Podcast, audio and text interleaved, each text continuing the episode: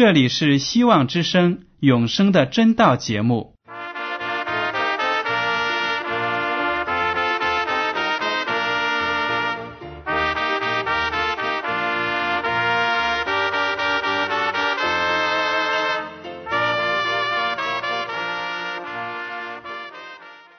亲爱的听众朋友们，你们好，我是艾德，很高兴今天能和你们在永生的真道这个栏目中见面。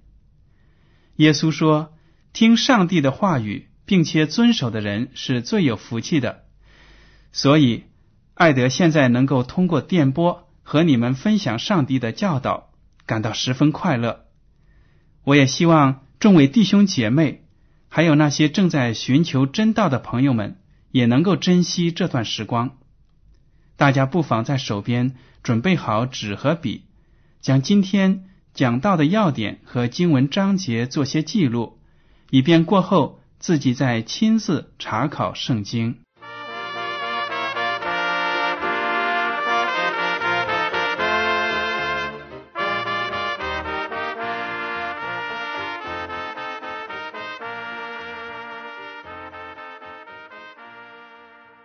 听众朋友们，今天我要和你们分享的题目是一个可怕的大联盟。我们都知道，在我们这个世界上呢，存在着有各种各样的联合组织，比如说欧佩克，就是石油输出国组织，也就是那些阿拉伯国家控制了很多的石油，他们组织起来呢，就能够操纵石油的出口价格。为什么要组成这样的机构呢？就是为了在市场上呢谋得最大的利益，大家共同分配出产量，然后呢共同来定原油的价格。还有一个组织呢，大家也都经常听说，那就是北约组织，原名就是北大西洋公约组织，就是西欧的那些国家呢联合起来用来对付以前的苏联的。现在呢，他们的矛头呢指向了俄罗斯。世界上的这些组织之所以要联合起来，就是为了加强自己的力量，以对抗其他的一些势力。为了让自己的势力壮大呢，就可以在世界的经济领域或者军事领域起到一个霸权的地位。在欧洲呢。现在也有欧盟，也就是欧洲联盟，他们的目标就是要把欧洲建立成一个没有国界的经济政治共同体，从而呢使欧洲在世界的经济、政治和军事上具有竞争力，可以呢与美国对抗。其实，在我们末世呢，宗教界也有很多的大联盟。最近大家都可以看得到，基督教的新教，也就是抗议宗呢，和罗马天主教会有了和解的行动。以前的那种抗议宗和罗马天主教会的对抗呢，已经减缓了，而且新教派之间呢，也有共同的崇拜活动，也有联盟的趋势。在启示录。就预言了末世呢会有政教合一的运动，运动背后的推动力量就是启示录第十三章中描写的两只怪兽所代表的美国和罗马天主教会。为什么呢？因为在末世的美国道德败坏，而那些美国的政治家还有那些宗教界人士呢，就发起属灵上的改革。要扭转美国的道德败坏这种趋向，以坚定他们开国的元老们制定的敬拜上帝的传统。我们都知道，在美国早期，那些来到美国新大陆开创新生活的人呢，很多都是清教徒。清教徒顾名思义，就是一群清心寡欲的基督徒。他们在十七世纪开始呢。逃离了欧洲，为的是逃避在欧洲的因为国王还有罗马天主教会或者英国的大公教会对他们造成的迫害。他们来到美洲之后呢，有非常严格的生活准则，而且呢，强迫所有的人在星期天要到教堂去礼拜。如果有违反的呢，就可能会遭到鞭打、罚款，或者拿烙铁烫舌头，甚至割耳朵。坐牢和罚款就更不用说了。这种宗教信仰呢，是强迫性的。我们知道。我们的上帝呢，不是一个强迫人的上帝，他爱人，他愿意人呢都心甘情愿的来敬拜他，而不是通过自己的力量去压迫那些不顺从他的人。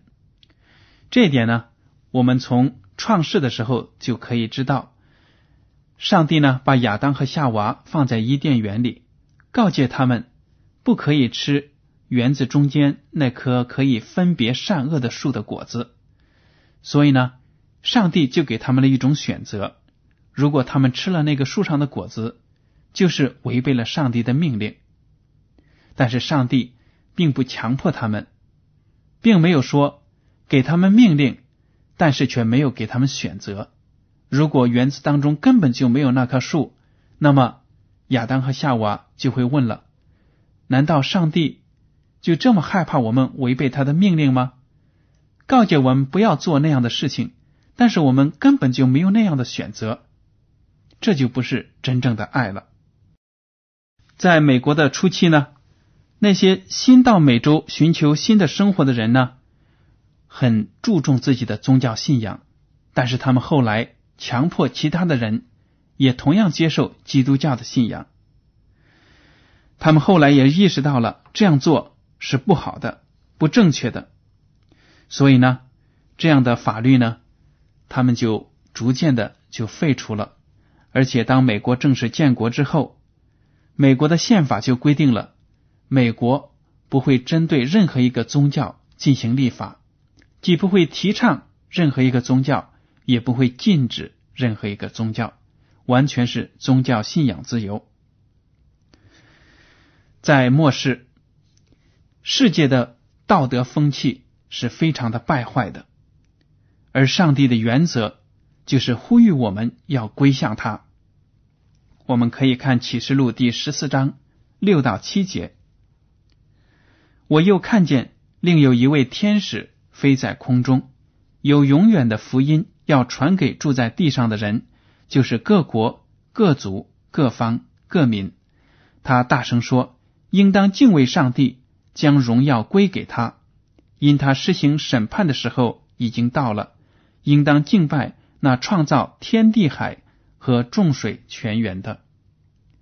这是上帝派遣他的天使在末后的日子呢发出的一个呼求，要求世人都归向上帝，敬拜这位创造主。因为呢，在末世的时候，很多的人都不认识我们的上帝。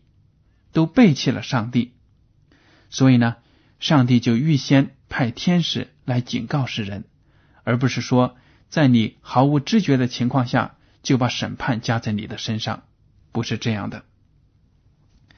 有良知的人呢，都看到了我们生存的这个社会风气是非常的坏，人们都在沉沦，而且所有的基督教会，包括其他的宗教团体。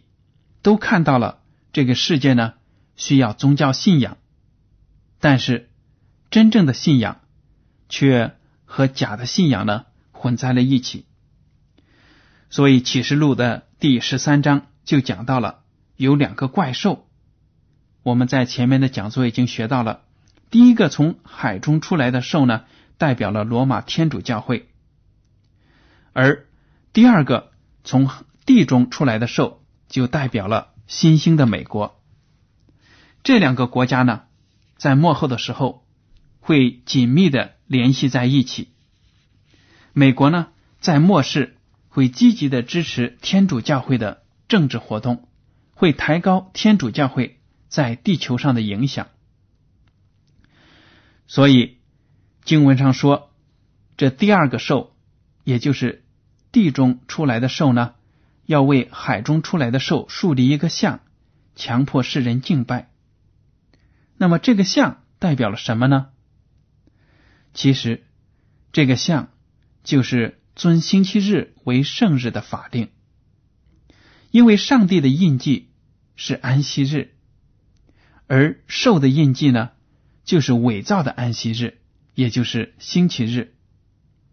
各个教会发起的道德战争的目的是对的，但是呢，他们用的政治方法是错的，因为他们要用政府的力量来强迫所有的人接受他们的法律。人心的改变呢，是要靠圣灵来做工的，不是靠法律限定的。法律虽然可以起到阻吓的作用，但是改变不了人心。这一点呢，我们从历史上。都可以看得出来，很多基督徒遭受各种各样的逼迫，但是他们却不愿意放弃自己的信仰，宁肯为自己的真理殉道。还有一些人呢，他们是无神论者，虽然基督教会，特别是罗马天主教会派遣了十字军到中东地区去清剿那些异教徒。特别是伊斯兰信仰的人呢，打仗打了几个世纪，死了很多的人，但是中东地区的宗教信仰有没有改观呢？没有的，反而是加大了基督徒和穆斯林之间的仇恨。这就说明了人的信仰是不能够强迫的。不管一个国家通过什么样的法令，用什么样的强权。来迫使别人改变自己的信仰，这种做法呢，最终都是不能够成功的。虽然把这样的信仰给压到了桌子底下，或者说呢，压藏到了地下室里，让这些公开的活动变成了秘密的，但是呢，从根本上并不能消除这样的活动。在末世还有另一种趋势。就是说啊，许多教会都会遭到撒旦的迷惑和腐败，最终呢，成为撒旦对抗上帝的工具。有关的预言呢，我请大家看启示录第十六章十三到十四节。我又看见三个污秽的灵，好像青蛙，从龙口、兽口并假先知的口中出来，他们本是。鬼魔的灵施行其事，出去到普天下众王那里，叫他们在上帝全能者的大日聚集征战。三个污秽的灵，好像青蛙，从龙口、兽口并假先知的口中出来。这里呢，门徒约翰就看到三个污秽的灵，就是邪灵。不是来自上帝的圣灵的，这污秽的灵是什么样子呢？被描绘成青蛙，而且他们从龙口、兽口，并假先知的口中出来。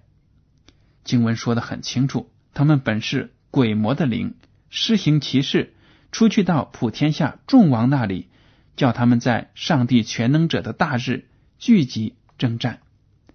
这些鬼魔的邪灵呢？蛊惑各国的政府，要让他们联合起来与上帝作对。怎么样作对呢？就是通过立法，因为一个国家、一个政府、一个政权说话的方式，就是通过立法的形式来进行的。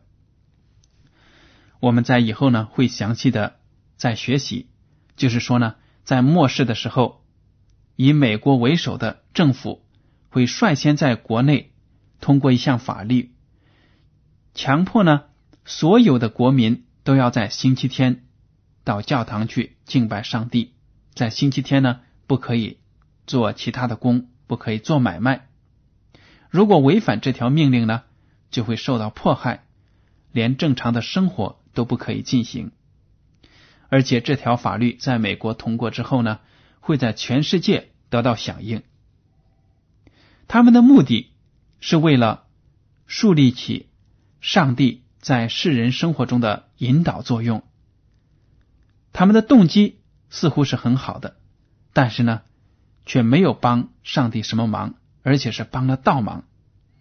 因为撒旦魔鬼的邪灵会通过这些法律呢，把世界上的政府联合起来，迷惑他们，要他们聚集起来与上帝作对。我们都知道，上帝的律法呢，是要人在安息日。也就是每个星期的最后一天，星期六，来敬拜上帝，感谢他的创造大恩和他的救赎大恩。但是呢，那些地上的政府却要让人们在星期天敬拜上帝，这样呢，就是明明与上帝的律法作对，与上帝的旨意相对抗。所以，这污秽的灵好像青蛙，就从龙口。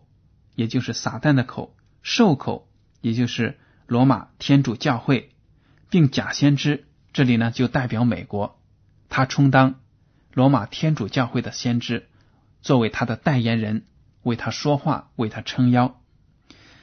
大家也知道，青蛙捉虫子用的是舌头，所以呢，我们可以看得出这三个邪灵呢，借着青蛙的形状。就是说，他们的舌头就是用来蛊惑民心的。那么，这些邪灵做工，世界政府联合这些事情的发生是在什么时候呢？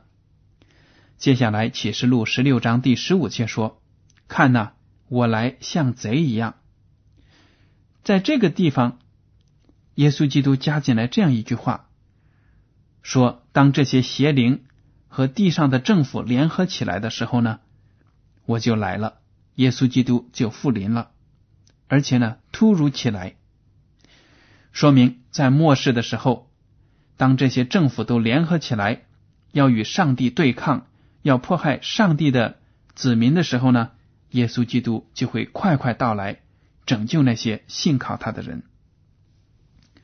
三个恶势力最后呢联合起来了。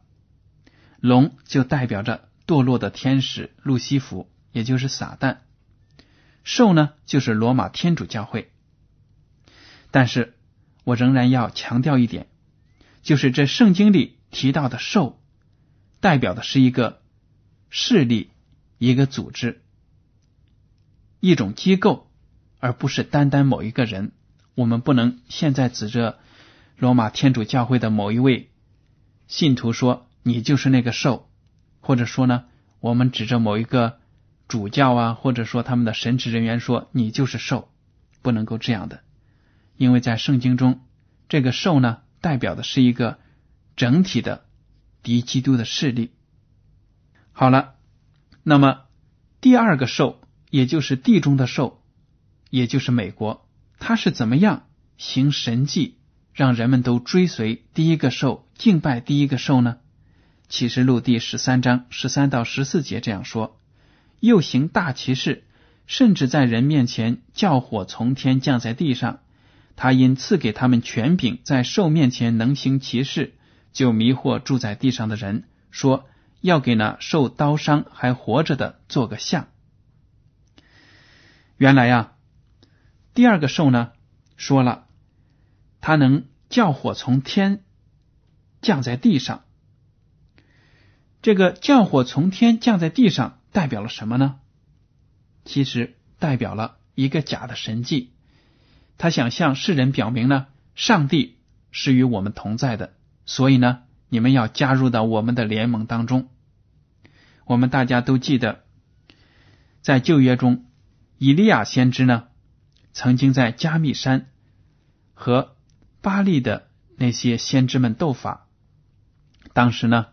以利亚真真正正从天上把上帝的火呢给召唤下来，而且呢，那些火就把献给上帝的牺牲给烧了，表示呢，上帝耶和华真的是创造天地的主，是以色列民族的救主。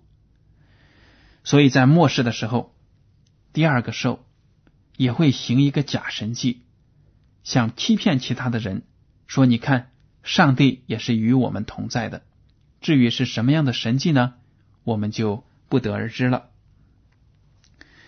在末世的时候，基督教会很多的教会呢，都会成为邪灵的辅主。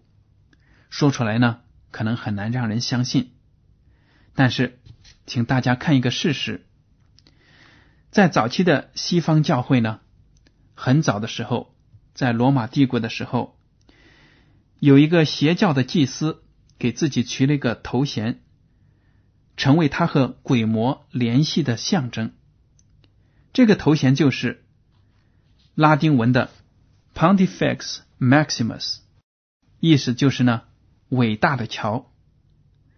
也就是说呢，它是阴间和阳间的桥梁，沟通了和鬼魔的那种啊，起到桥梁的作用。但是，当公元三百七十五年罗马皇帝接受了基督教后呢，他就不再用异教的头衔了。当时呢，罗马皇帝呢就接受了基督教，把这个伟大的桥梁这个头衔给放弃了。但是罗马的主教看到了之后就说：“你不用，我就用。”于是呢，这个头衔属于异教的邪灵的头衔呢，就戴在了罗马天主教会的教皇的头上了。而且在近些年来，我们都听说，特别是在拉丁美洲啊，还有墨西哥啊一些天主教会盛行的国家，他们都说。有圣母玛利亚的显灵，而且在世界上好像是频繁的发生。那么这些所谓的圣母玛利亚显灵，到底是真的还是假的呢？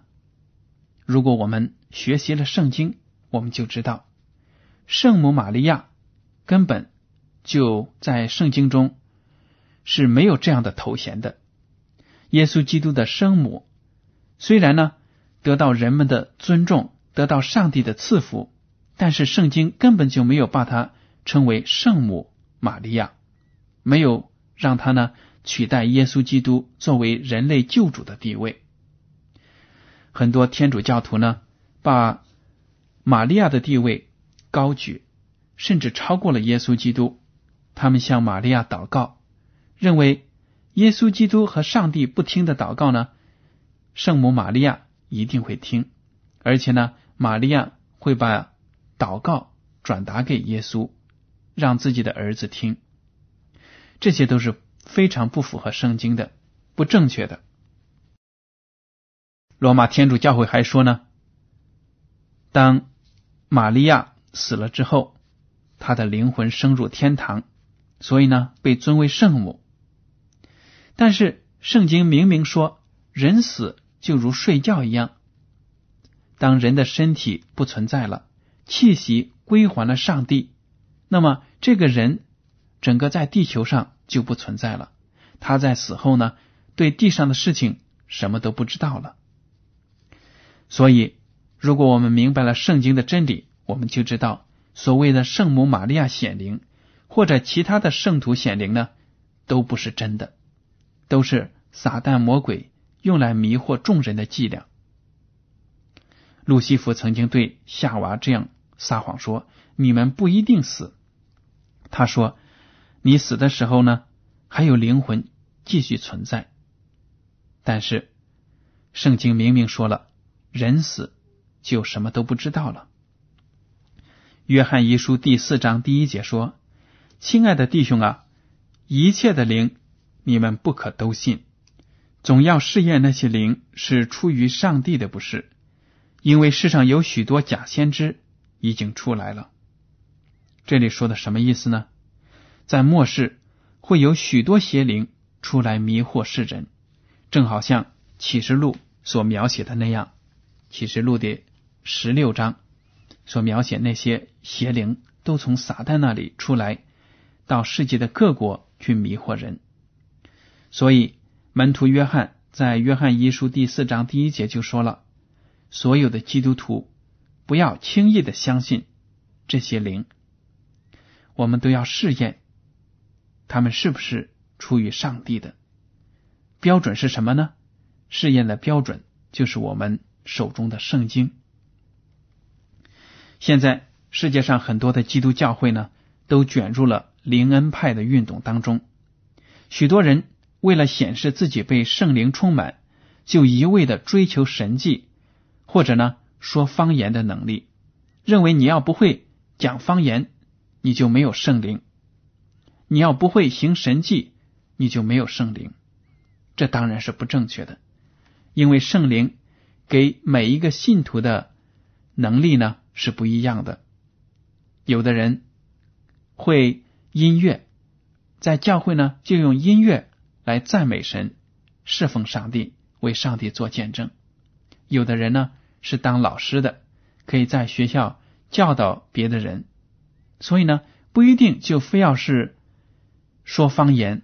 或者是行神迹把别人的病治好，从这里我们就看得出呢，我们一定要认真的明白我们的圣经，这样呢，我们才能够辨别我们周围所发生的事情，看看这些事情到底是来自上帝的还是不是。在最后呢，我们再强调一下，就是末世的时候，世界上世俗的政府。和宗教团体会联合起来，通过法律呢来逼迫世上的真正的基督徒，让他们要按照人的方式来敬拜上帝。听众朋友们，我们在这末世一定要寻求上帝，让上帝给我们信心。当这些大迫害来的时候呢，我们才不会随从人的法律去违背上帝，因为。如果我们违背了这些反上帝的、反基督的律法，那么当耶稣基督第二次复临的时候，我们就与天国的永生没有份了。好了，今天的永生的真道节目到此就结束了。您如果对今天的讲题有什么想法，或者对这个栏目有什么建议呢？就请写信给我。我的通讯地址是香港。九龙中央邮政总局信箱七零九八二号，请署名给艾德。如果您在来信中要求得到免费的圣经灵修读物、节目时间表，我们都会送给您。而且呢，艾德提醒您在书写您的名字和地址的时候呢，请用正楷字体一笔一划的书写。好了，艾德感谢您收听今天的永生的真道。愿上帝赐福你们，再见。